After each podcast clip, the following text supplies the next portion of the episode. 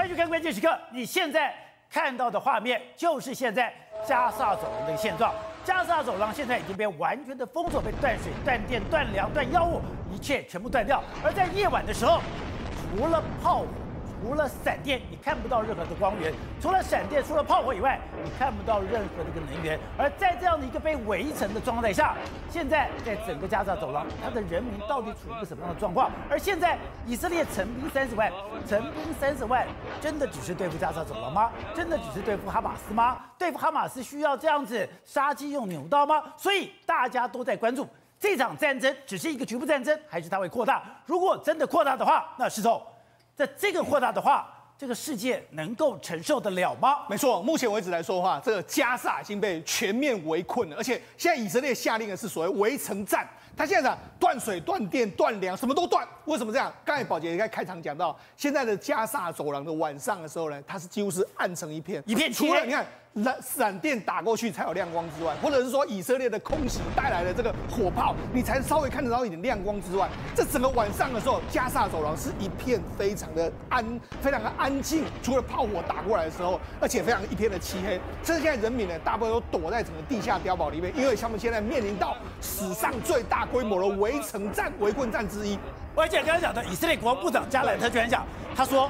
他已经下达命令，对，加萨完全关闭。他这个“关闭”这两个字眼，是的，不会提供电力、食品、燃料，甚至他们也提到，他很多的医院也受到损害。对，而且这医院，你们刚刚讲到的医院里面，你所有的药品、你所有的设备，对，都没有办法补给了。他说，因为这是你我你们攻击我们的相对应的行动。那你看，现在连这个《华盛顿邮报》都说了，以色列已经。Orders for siege of Gaza，就是完全的围困他的意思，所以现在整个整个加沙是变成是一个围城，现在被围围困的一个状况。那那事实上，纳坦雅胡讲的非常清楚，敌人要战争的话，他就会得到战争。而且他说他还说什么？他说多强硬，你知道吗？我们接下来对这个敌人所做的事，会他们回想好几个世代。到战争结束的时候，我们敌人会明白攻击以色列是个多么可怕的错误。而且啊，拜登有打电话给他。拜登打电话给他的时候，就说可能可以回回怎么和谈或什么之类。纳坦雅胡说，我们别无选择，我们只能够武力回应，尤其不能够在中东示弱。所以他已经讲了，他没有任何的转移。所以说有人想要在中间区间协调。是的，刚刚讲的，现在卡达已经说了，哎，大家坐下来谈吧。对，纳坦雅胡说，别无选择，只能武力回应。所以现在看起来的话，这个加沙走廊恐怕会非常出现一个非常残忍的一个状况。而且没有想到现在。以色列刚刚讲的，他已经进行攻击了。是攻击他讲，他居然把空军指挥中心给公布出来了，对表示我是完真的。没错，上次这。这个目前为止来说，以色列对加萨走廊的轰炸可以说是从二零零六年以来的话最大规模的作战。它目前为止来说，每一次空袭大概出动五六十架的这个飞机，飞机然后进行不断的炮轰、炮轰的这个状况。目前为止，他们根据以色列军方的说法，他们已经轰击了大概八百个目标左右，然后约莫投了这个两千发的炸弹，哦、那合计超过一千吨左右的这个状况。那他们怎么怎么做呢？他们每一个时间里面来说的话，事实上，这个以色列空军都有数十架在空中飞，寻找目标之后就进行一个打击。那那所以说，在加萨走廊的领空，对，全部都是以色列的飞机。目前为止，以色列早早就已经控制住了这个以色所有的这个空空中的这个这个领空。好，那那他们这次用了什么作战的方式呢？因为我们知道，其实他们目一过去，他们都会有所谓的敲屋顶的这个战术，也就是说，他们会修先丢个低当量的进去呢，咚咚咚让你知道之后，然后好，我再进行攻击。但是这一次呢，为了要歼灭这一次的哈马斯组织呢，他们其实已经不用这个战术了。他们就直接开始，就直接炸你。所以这一次没多久之后，第一颗炸弹比较低当量，但是第二颗炸弹不给你很多时间，他马上就打过来。所以现在已经没有预警措施，没有预警措施。所以你看，他现在为止来说，不断的攻，他们目前为止，以色列公布了几个大楼这个目标里面来说话，他们公布了完全都把它摧毁。目前为止来说话，很多这个在加沙走廊非常知名的，包括医院啊、学校啦、啊、政府的大楼啦、啊，还有交通设施啊、基础设施啊、医院等等，全部都目前为止被炸毁的一个状况。所以现在。以色列第一个阶段对于加沙走廊开始展开，反正我先摧毁你的基础设施的一个状况。好，所以刚刚讲到的，现在以色列刚刚讲我的空军这个作战中心已经非常清楚了。是的，这个作战中心里面就是把现在在加沙走廊哈马斯所有的据点对标定之后，一个一个的攻击。但是更可怕的什么？以色列说。我现在这个空中攻击只是第一步，没错。你看他们的整个都要公布所有的他们空军指挥中心的这个画面，为什么一幕都被马赛克了？因为这都是一个一个一个攻击的这个目标，每个据点。对，好。那除了这个之外，他们还说什么呢？他们第第第一个时间里面，我当然飞弹击过来没有错，我们打到你的这个飞弹之后，但是他们还出动什么？他们还出动，包括说像这个所谓阿帕奇直升机在上空盘旋。也就是说呢，如果假设我们打打到这栋大楼之后呢，有人跑出来的时候呢？不好意思，我就用阿帕奇开始对你进行一个，你看这是红外线的攻击，夜间攻击哦。你们可能有车开出来或者怎样的，我就锁定你，我就对你进行一个攻击的这个姿态。人出来之后，我就对你进行一个攻击的姿态。现在我用飞弹把你，或者是用那个炸弹把你这个大楼给炸掉之后，人只要出来。我的直升机对就开始进行轰炸，我开始用机枪、直升机，然后地狱火飞弹不断的炸你们。我只要认我认定说你可能是哈马斯组织的，我就对你进行一个完全扫荡的一个状况。对，所以我就跟你讲，现在就是第一阶段是先炮轰，第二阶段可能近距离用这个阿帕奇直升机在那边炮轰，接下来的全军要开始挺进地面部队。对他们现在接下来目前为止来说话，整个加沙真的是非常惨。你可以看目前为止加沙的惨惨状。加上你看，目前为止来说，非常多大楼都完全倒塌的一个状况，那甚至很多学校也被轰炸。对，加上目前为止，真的可以说是人间炼狱。啊，不止这样，这次以色列还很刻意的什么轰击你的这个清真寺。以前不打的吗？以前是不太打的哦。在他这次这样，你看，这是在难民营附近的清原本的清真寺，就把你摧毁的一个状况。那还有难民营旁边还有一个清真寺，对，他现在就把你摧毁。所以等于是他这一次是跟你玩真的。刚才讲的，哎，清真寺非常著名的，它有个圆顶。圆顶。现在这个圆顶全部都被炸掉了。对。而且你不单是圆顶，你周边的房子，哎，是也都被炸掉了。对，那你看这是另外一个阿阿尔加比尔的这个清真寺，另外还有很多清真寺完全都被炸毁。所以这次。以色列的行动里面，因为他认为说你哈马斯搞不好会跑到清真寺躲藏，躲藏，所以他这次是真的毛起来，完全给你轰炸。所以他这次是一个无差别的攻击。当然，他这次已经真的这个毛起来这个作作战的一个状况。那你看，事实上目前为止来说的话，这个这个他们的国防部长说的非常夸张，他说过去的这个状况未来将不再存在，也就是过去你看到的加沙，未来可能就不会存在这个地方。而且现在呢，以色列人已经对这个加沙走廊发出警告，就是说你要跑的话，可以往南跑，往南跑到埃及去。那埃及现在也很紧张，埃及就封，想要把国境封锁，封锁不让你进来，所以才说现在加沙走廊里面的人呢是没有地方可以去的一个状况。那打到目前为止来说，埃及现在不敢介入。对，现在打到目前为止来说，联联合国都说了，他说未来目前为止来说的话，可能很多地这个所谓加沙在未来几天来说的话，能源啊什么都会耗尽，所以目前为止他看到非常紧张的一个态势。我刚才就讲嘛，你这个加沙目前为止晚上就只有这个晚这个打雷或者火光才看得到。对那你要这次以色列，我不是说他断。水吗？他怎么断水呢？宝杰，那他怎么断水？怎么断水？他去把加这个加萨走廊附近的水源呢，他用水泥就把它封进去了。这也太狠了吧！所以他就是这样做。你看，他用水泥把你封进去了。这是他的水源。对，我给你灌水泥。我灌水泥进去之后，让你没有办法提，没办法这个有任何的水出来。所以那这一次呢，这个以色列真的是把这个作战做到绝了。难怪联合国的秘书长，呃，联合国秘书长发言人，他居然这么讲。他说现在人家没水、没电、没有互联网，更可怕的是什么？他说，在一段时间里面会把所有的燃料全部耗尽，对，四十万人，对，什么都没有。所以，他事实上目前为止来说啊，他们打这个围城战的话，以色列是相当坚决，绝对会让你在未来，讲到让你未来几代人都会害怕嘛。而且刚刚讲的是，你现在不是空中攻击，空中攻击只是第一步，现在我要集结地面部队，现在已经有十万的部队成兵在边界，还向全世界号召二十万后备军人也在这个行进当中。刚刚讲到。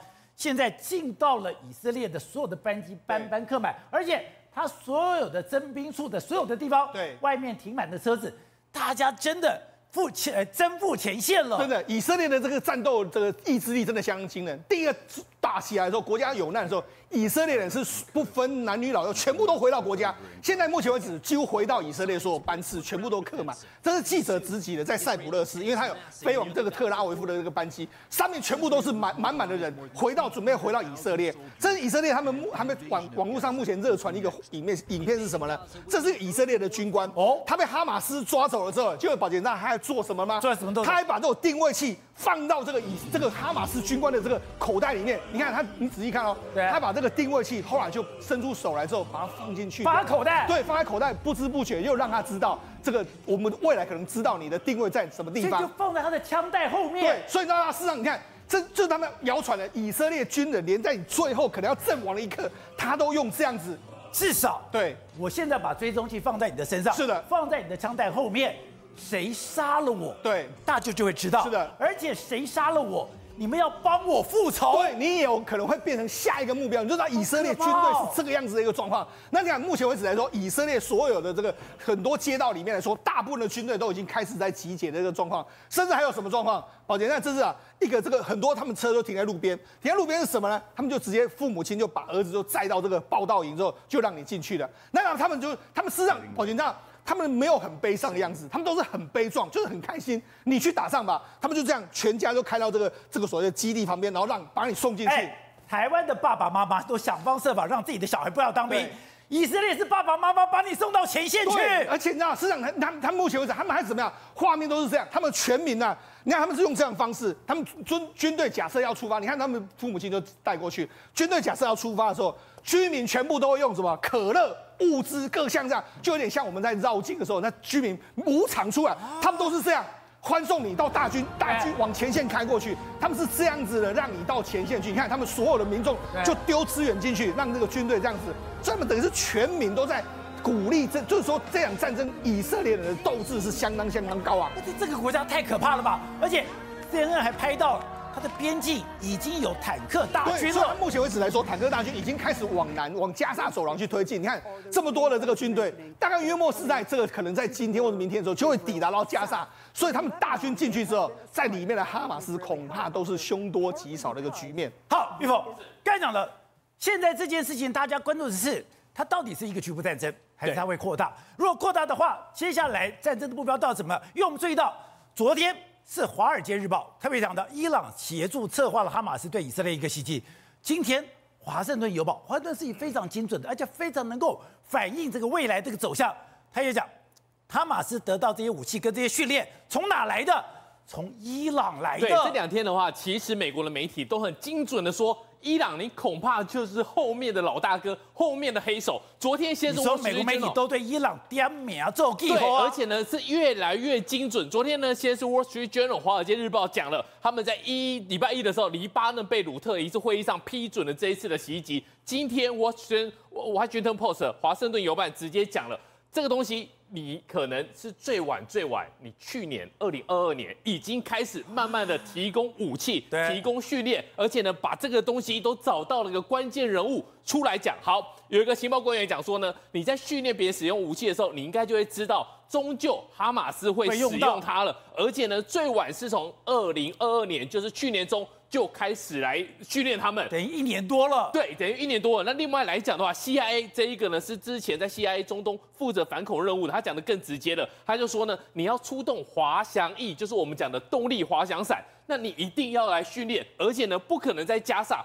所以伊朗可能特别找另外的地方，在加萨以外的地方来训练它。所以我要乘着这个滑翔伞过去，我要这边丢武器，不是说我坐上去就可以用了。对。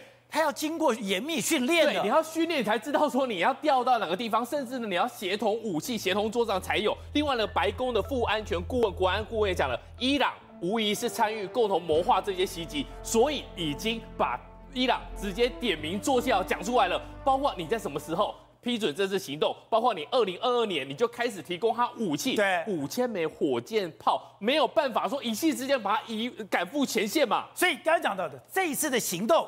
是在上周一黎巴嫩贝鲁特的一次会议上批准的。对，可是你批准了以后，你这些人员的装备，你这些人员的训练怎么来的？原来伊朗在去年二零二二年的年中就开始了。这边，哎，我跟你讲，华盛顿邮报还讲到，现在伊朗的这个钱大量的资金流到了哈马斯，而且他还给这个哈马斯什么东西？先进导引系统的火箭，还有。还给了哈马斯无人机的生产技术。对，所以呢，这两个媒体，包括《Wall Street Journal》跟《Washington Post》，就已经把这个事情给它屌清，把它弄清楚了。从二零二二年就开始设计，开始要准准备这个计划，然后呢，上礼拜一的时候呢批准，然后就开始袭击了，他们才有办法让那个陆海空三个，甚至动力滑翔翼都直接进去。所以伊朗在后面一定有角色。而且伊朗的媒体现在怎么讲？我们要跟巴勒斯坦的战士站在一起，对，直到巴勒斯坦跟耶路撒冷得到解放。对，这样来说的话，伊朗他们在国内做什么事情？他们在国国国国会上面呢高声疾呼，甚至呢，伊朗是直接放烟火庆祝。所以呢，这样来讲的话，以色列不只是对加萨走廊发动攻击，后续来讲的话，恐怕对伊朗跟其他周边的国家也会有其他高度间的冲突发生。好，那刚才讲哈马斯要展现说我现在的实力，我真的可以威胁到以色列，我完整的策划这样的行动，所以他就公布说，我们知道在哈马斯有很多的地道，他说哈马斯在地道里面，我们讲我们在地道里面放了很多的火箭，可是大家看到这个火箭，觉得更怪了。这些火箭的性能、这些火箭的装备、这些火箭的材质，都不是你哈马斯可以做到的。不是坐实了，你背后有人吗？对，我们先来讲一下哈马斯过去的火箭是什么火箭，曾经被人家戏称那是一次世界大战的投掷器。他们过去的火箭炮呢，其实就是一个。简单的一个发射装置，然后呢，飞程飞行的距离大概就是三公里到四公里。可是呢，当哈马斯他公布这些地道里面的火箭的时候，不太对哦，这应该是一个高科技的军武工厂发射发生产出来的一个火箭，再加上他们这一次竟然有办法连续几个小时之内发射五千枚的火箭炮弹。第一个，你要有这么多的量。第二个，你要有这么好的精良的发射器，他们可以去瘫痪以色列的铁穹系统，代表什么意思？你要同一个地方，你要精准的打击，你要一直一直重复重复重复。如果你是大面积扩散出去的话，那铁穹是有办法来拦截你的。所以呢，这个来讲的话，你为什么有这个东西？然后呢，有这些地道，过去以色列就曾经讲过了，大概哈马斯他们一年的国防预算大概二点六亿美元，其中。大概有一亿就是伊朗，所以呢，这一次呢已经清楚了，把伊朗在这一次角色里面点名出来，后面的老大哥就是你伊朗。好，那我们刚才讲的，现在以色列已经进行了一些轰炸，我们也看到很多大楼，包括它的所谓的金融大楼，很多的这个交通大楼，一个个被轰炸掉。但还不止如此，现在我们看到媒体也报道，他把 JDSM，也就是所谓的钻地弹，也就是这个全部都送过去了。现在你不只是看到你现在表面上的建筑物，现在在加沙走廊很多的地道也都变成了。以色列攻击目标，哈马斯最可恶的这件事情就是说呢，他们自己拿钱呢挖了很多的地道，自己藏在地道，藏在掩体下面，然后上面呢是清真寺，上面是一般的居民，上面是银行大楼，上面是学校，所以呢，他们把大部分钱都放在这掩体里面。但是这一次呢，其实美国在偷偷的给了以色列一个很特别的一个武器，就是这一个掩体的一个挖挖地道的弹。火药弹药，对，GBU 七十二，它可以往下去升，可以升到多少？如果是一般的泥土，它可以往下砸到三十公尺；如果是 concrete，就是混凝土的话，也可以砸六公尺深。所以呢，在过去来讲的话，其实他们不是第一次对加沙来发动这个，他们做了一个很特别的一个战术计划，他们等距离把它打进去，打进去，打进去，打进去，就像你是你缝针一样。当你这些掩体被打破、打穿之后呢，他们就可以做什么？做第二波的一个暴动。第二次波的一个震动的时候呢，会让整个地道全部瘫痪。啊、所以呢，哈马斯这次为什么这么严重？他要把它地道全部瘫痪。因为你把它打下去之后呢，GBU 七十二呢还可以发挥第二次的震动，所以呢，它整个地道会它被它完完全全的给破坏殆尽。好的，大家就注意到说，接下来的冲突会怎样呢？好，在扫荡完加沙之后呢，冲突会怎么样？那你就要看。如果伊朗，你身为一个老大哥，你给了他那么多的一个武器，给钱、给武器、给技术、给要给武器，然后还帮他找地方来训练他的动力滑翔翼，小弟为了你抛头颅洒热血攻了第一波，最后被你平了，那你伊朗你要要不要做声？你一定要有所反应吧？如果你没有反应的话，哎，其实不只是这个哈马斯，还有真主党，还有其他的武装团体。会以后会听你伊朗的吗？恐怕就不会听你伊朗的。但如果你伊朗除了放烟火之外，你也其你也参与其中，你也有参与这个战争之后呢？那么现在成兵三十万的以色列是不是就转向伊朗？是不是就直接发生攻击？那如果发生攻击的话，美国一定会被牵扯进来。现在福特号已经在他们的周边了，那牵扯进来之后呢？这个区域的冲突就会变成中东的一个大战事。好，董事长刚刚讲到的。今天这场战争，哈马斯对这个以色列进行攻击，造成了一开始以色列七百六六百多人、七百多人伤亡。那在现在也把整个加沙走廊完全的封城，水电，那么我们再看看的画面，太可怕！水源地直接放水泥控股力，赶紧欧摩手给你捆弄起来，把你的水源也完全的截断。可那就是以色列跟哈马斯的恩怨呢、但刚刚讲到的。今天美国两个非常重要的媒体，一个是《华尔街日报》，一个是《华盛顿邮报》，一个是讲说在上礼拜的时候确定了这场攻击，也就是最后拍板定案在哪里？最后拍板定案是在黎巴嫩，黎黎巴嫩贝鲁特的一个会议上。今天讲的是二零二二年，伊朗每年给哈马斯一亿，而且你今天的火箭弹，你今天的无人机，你今天的滑翔机，全部都是伊朗训练的。伊朗一年给他一亿，对不对？对。那卡达给他更多啊，卡达最近给他十六亿美金啊，十六亿美金的帮助他，所以这个地方完全要靠外援才能生活。那这件事情，你看到美国的媒体在第一天在《华盛顿邮报》跟《华尔街日报》立刻就报道这个伊朗干的。对，你不觉得这个很快吗？很快啊，有那么多的细节的透露。为什么你事先都不知道？对，打你开始发生事件，你都知道了。对啊，就表示这个事情很奇怪，所以我一直怀疑说，中情局早就知道，莫沙德早就知道，问题怎么会发生？那个我们不晓得，那是第三件事情。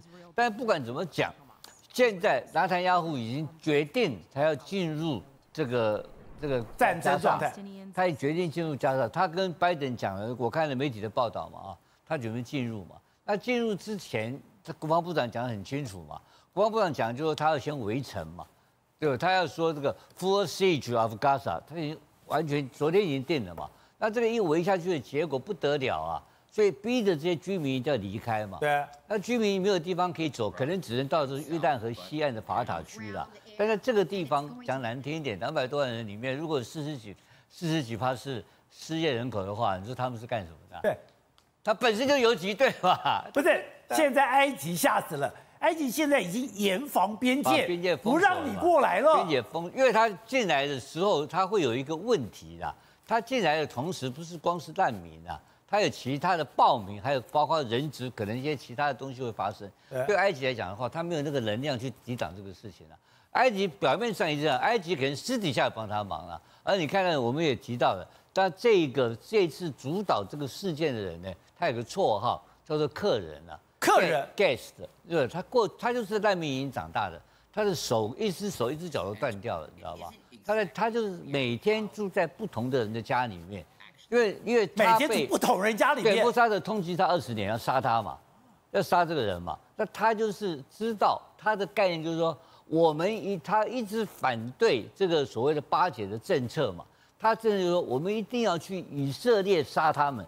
他的概念很简单，对，我不能在这边等着他们来杀我们，所以他要概念就是要去，我要反击，所以今天这一次是非常一个不对称战争的成功嘛。在这个情势，今天我们不知道明天会发生什么事，对不对？但我现在请问你，全世界几个有几个人得到利益了？第一个人，我告诉你，拜登得到利益没有？啊，拜登，拜登当然得到利益啊！拜登的选情不利，国内的情况不好，万一打仗，拜登现在不得了了嘛。没有，现在你看原来的国会跟他闹嘛，对，这四十五天以后不给他预算嘛？你认为现在国会敢跟他闹吗？不敢了吗？他一定过的嘛。然后你看昨天那个那么 Casey 不是讲话了吗？他他愿意再回去国会当议长，啊，是吗？他都被罢免了，而且然后国会没有议长，国会没有议长的话，你没有办法通过预算啊，因为预算要马上金援。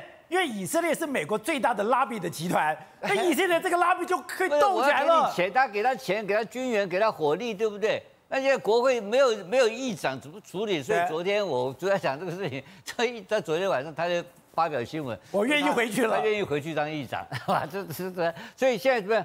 全部的问题都没有了，全部现在美国全部一致，国会意见一致，通通来帮以色列。所以你看看。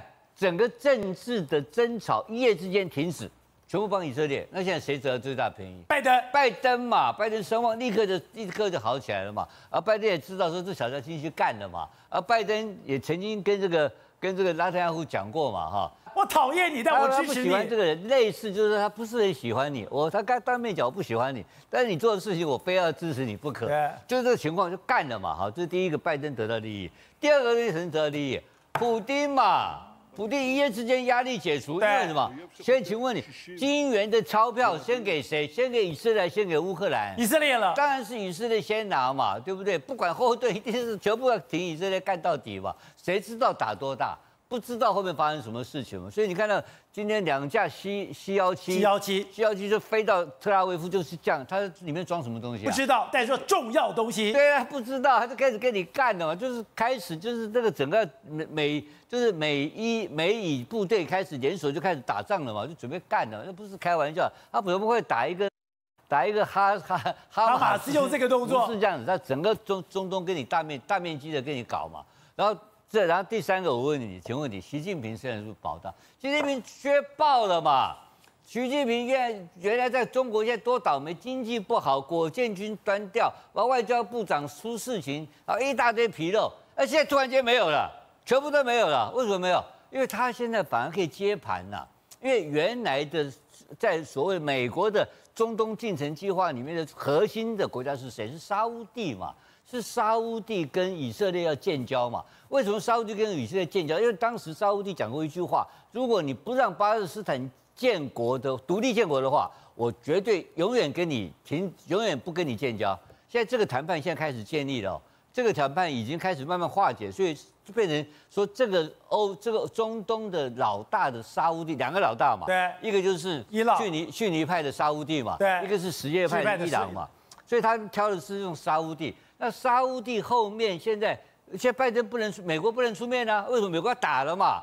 美国一参战情况之下，沙乌地没有办法出手啊，没有办法跟你做和平谈判。有一个国家可以，中国啊，中国前面就开始帮沙乌地，不是卖了一堆东西，卖一堆军火啊，然后做了一些生意啊，然后现在越来越大嘛，对不对？然后还跟港口有很多军事方面的合作嘛，所以现在在协助中东的做和平，这个所谓的跟以色列。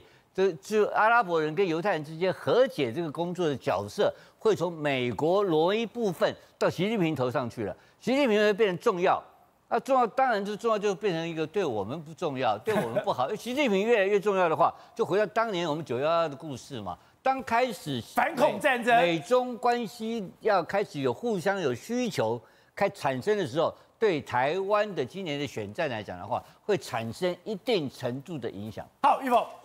现在整个我们讲的，现在已经完全的封锁了加沙走廊，而且开始进行了一个追击。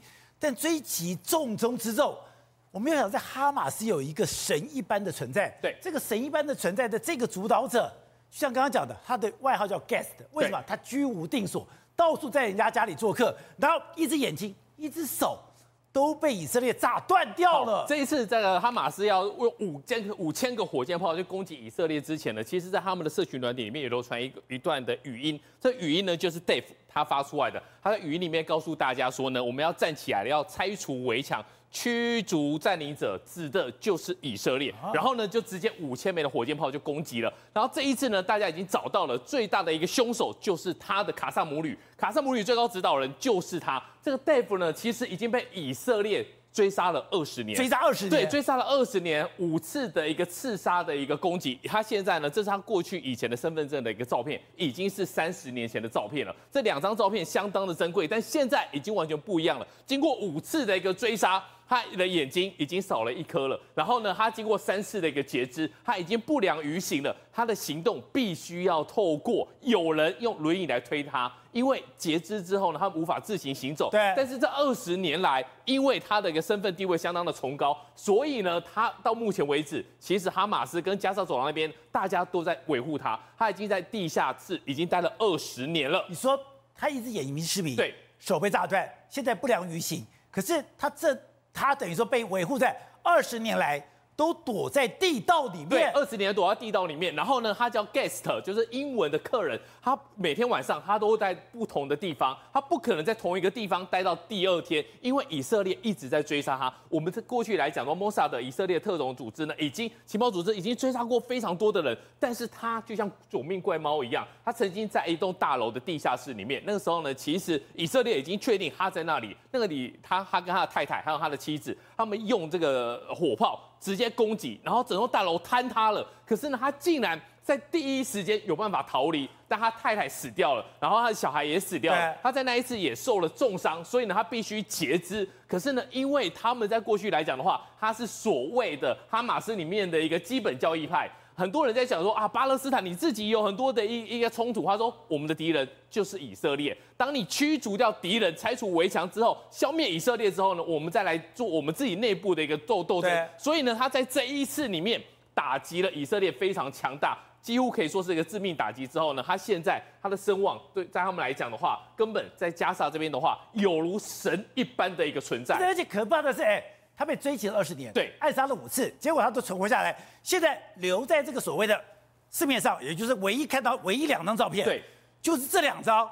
但事实上，它已经长得完全不一样了，已经完全不一样。这两张都是三十年前以前的照片，所以呢，以色列要继续来追杀他，就像他们千里奔袭，到底要花多少年的时间才有办法杀到他？而且呢，现在他也他们他们卡萨母女也承认，他们就是这一次这个行动的一个策划者。如果在这一次还抓不到他的话，其实对以色列来讲也是颜面无光。对，现在这个大夫，哎，他真的在整个哈马斯组织，或者在巴勒斯坦组织，或者在中东世界里面。是神一般的存在吗？他居然已经被以色列，以色列这情报单位这么厉害，可以追杀二十年还存活着，然后都在地道里面生活，每天居无定所。哎，代表这场战争是两个最凶狠的民族互斗。哎，你知道以色列人来讲的话，他们遇到了很多麻烦，遇到很多事情的话，他们会极力的为自己辩护，而且会极力的替自己这个争取其实相关权益哦。我曾经跟以色列人打交道过，那为什么是以色列官方？因为我曾经。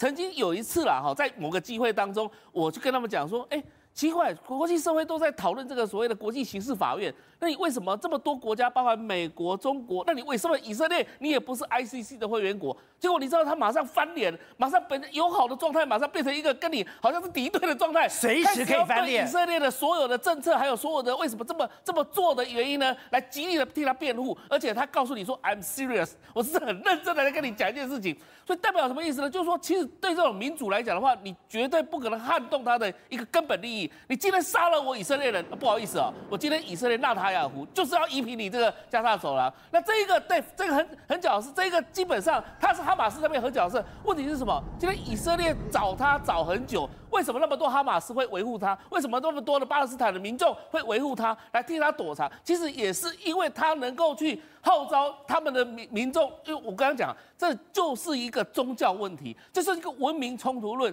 这个在整个中东世界来讲的话，真的是一个不没有办法解决的问题，解不开了，是好几千年的问题。那你用短时间用一个战争的方式来解决，其实我认为哈马斯他也是什么？当然心里很狠了。问题是说，如果今天以色列出兵加沙走廊的话，你觉得那些哈巴勒斯坦的后代子孙，难道不会有一天又想要反击这个犹太人吗？或是反击以色列人吗？所以就是上上上下下向上，他不在乎啊？就变成这个样子了。因为不是说在不在乎的意思，因为你知道恐怖主义的最大的温床在哪里？就是有源源不绝的年轻人一直加入恐怖主义分子。那你如果说让这一个这个哈马斯今天来讲的话，没有错，他去挑衅以色列，然后以色列又用这种方式来回应哈马斯的情况之下，就会这种恶的循环就不断的一直下去了嘛。那家我故意啊，纳塔雅胡就讲啊，我要让你们几代人都有这样的记忆呀、啊。对，那巴勒斯坦人会怎么想？巴勒斯坦我也要让你犹太人有几代人这种记忆啊，这就是无解的一个事情啊。所以现在为什么说中东的政局动荡，它不在于说你怎么，因为大家都努力那么久了，从二战结束一直以来到现在，各国的穿梭外交、联合国的穿梭外交完全没有用嘛，全部失败嘛。到现在为止，你看到这个景象来讲，如果真的铁骑踏平了加沙走廊，我相信未来犹太人在巴勒斯坦这件事情上面的处理上面，巴勒斯坦人也会有任何的反抗的意思。好，那另外就是我刚刚讲的《华尔街日报》、《华盛顿邮报》今天都去点名了伊朗。为什么在这么短的时间里面，然后呢，都把你伊朗刚刚讲的，你什么时间在什么地方开会，确定这样的行动，还有你现在的伊朗，你每年提供多少的资金，你做了什么样的训练？你都已经交代得一清二楚，这就是美国政府所提供的资料嘛？你怎么可能大家会媒体会知道说伊朗跟哈马斯之间的开会在什么地点，在黎巴嫩在什么样的地点来开会，什么时间点都一清二楚，这这代表说早就已经被 CIA 也好，或者相关的情报单位一掌握得一清二楚了。而他们谈的内容绝对有的被窃听吗？绝对有被窃侧录嘛？所以他们，我认为西方的情报系统绝对了解今天。六十月七号会发动这样的一个攻击事件，那这样的一个攻击事件为什么要刻意让它发生？为什么不去阻挡它呢？就有人提到说，这跟珍珠港事变是不是一样的一个意思？五千颗飞弹呢，在现场那边流窜，或者是说你在搬运过程当中，西方情报系统怎么可能不知道有这五千颗飞弹在流动？一定知道的。那为什么还让这事情发生呢？就有人提到说，这始作俑者就是伊朗。那我今天来讲的话，就是要叫伊朗你出来面对这个问题。你如果哈马斯哈马斯是你力挺的，那你好好处理这个事情。你你要不要给他交代？也给给一个交代。如果说你伊朗不处理这个事情的话，那你伊朗在中东的地位又是怎么样？所以不管怎么样，伊朗就是做坏人。那你看今天拜登哦，他出来讲话，他那个脸色哦，我觉得很凝重没有错，但是他没有代表有有一股这种。就说他也不是笑，他也不是有一股好像有一种计谋在里面，不知道他到底知道什么。我认为他早就知道这件事情会发生。那他为什么要这么讲呢？其实刚刚董事长讲的没有错，整个事情来讲，最大获利者可就是拜登。在国处理到国内事务，促进了共和党、民主党团结，也处理到在外面来讲的话，因为中东国家可能现在紧张的皮皮叉，到时候会有一种状况啊，如果真的以色列动手跟以色伊朗动手的话，那中东国家是不是整个倒到美国这边来是有可能的？Thank you.